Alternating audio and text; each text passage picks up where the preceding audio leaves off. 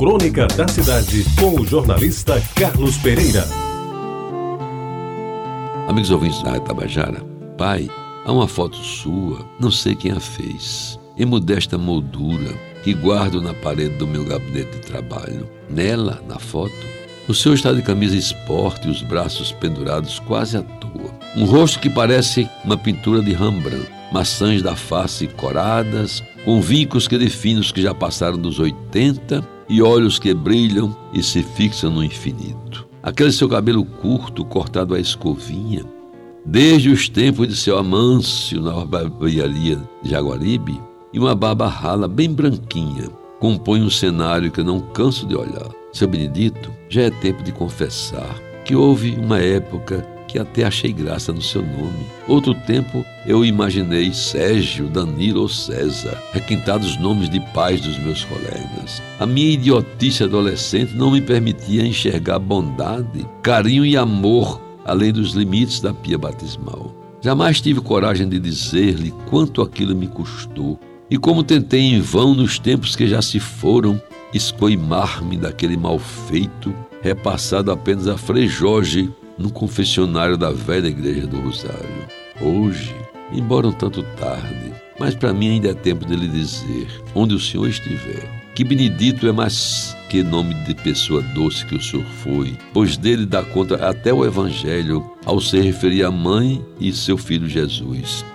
Bendito é o fruto do teu ventre, e dizer-lhe mais: Pai, me dê a mão e me conduz à Biblioteca Pública do Estado, lá na General Osório, e lá fique fiscalizando o seu salão, mas não deixe de me olhar de vez em quando, e quando for no tempo da festa das neves, nunca me largue sozinho, depois das nove e meia da noite, senão vou chorar e tentar encontrá-lo de terno branco de linho na multidão desconhecida.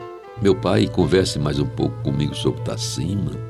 Sua querida cidade que um dia mudaram de nome e o senhor nem chegou a saber enquanto por aqui andou, para não sei o que. Fale-me sobre sua primeira professora. Diga-me como o senhor casou-se com minha mãe quando ela tinha enviuvado do seu irmão. Conte suas peripécias na construção dos açudes no Rio Grande do Norte que ajudou a fazer com o tio Joca, transportando pissarra no lombo dos jumentos. Pai, me ajuda a entender como devo ser mais tolerante com os adversários, mais indulgente com os prepotentes e me ensine como guardar dentro da gente as mágoas e constrangimentos que as pessoas nos impõem, ainda que sejam entes queridos. Eu decidi este ano, meu pai, que não choraria sobre sua inscrição na campa fria do cemitério. Sequer mandei lá colocar flores. Resolvi contemplá-lo vivo e bonito nos traços fortes do seu retrato e Rembrandt pintou só para mim.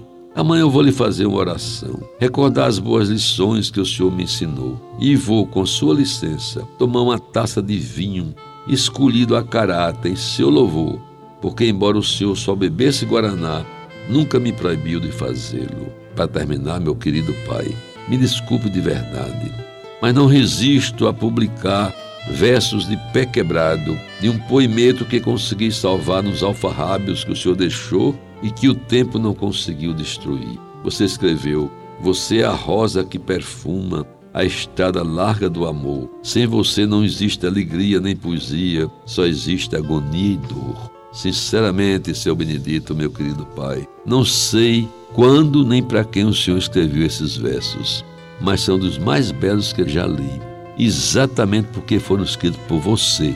Permita que eu o chame assim pela primeira vez e não do Senhor. Estou lhe chamando de você. A bênção, meu Pai querido. Um dia a gente vai se encontrar. Você ouviu Crônica da Cidade com o jornalista Carlos Pereira.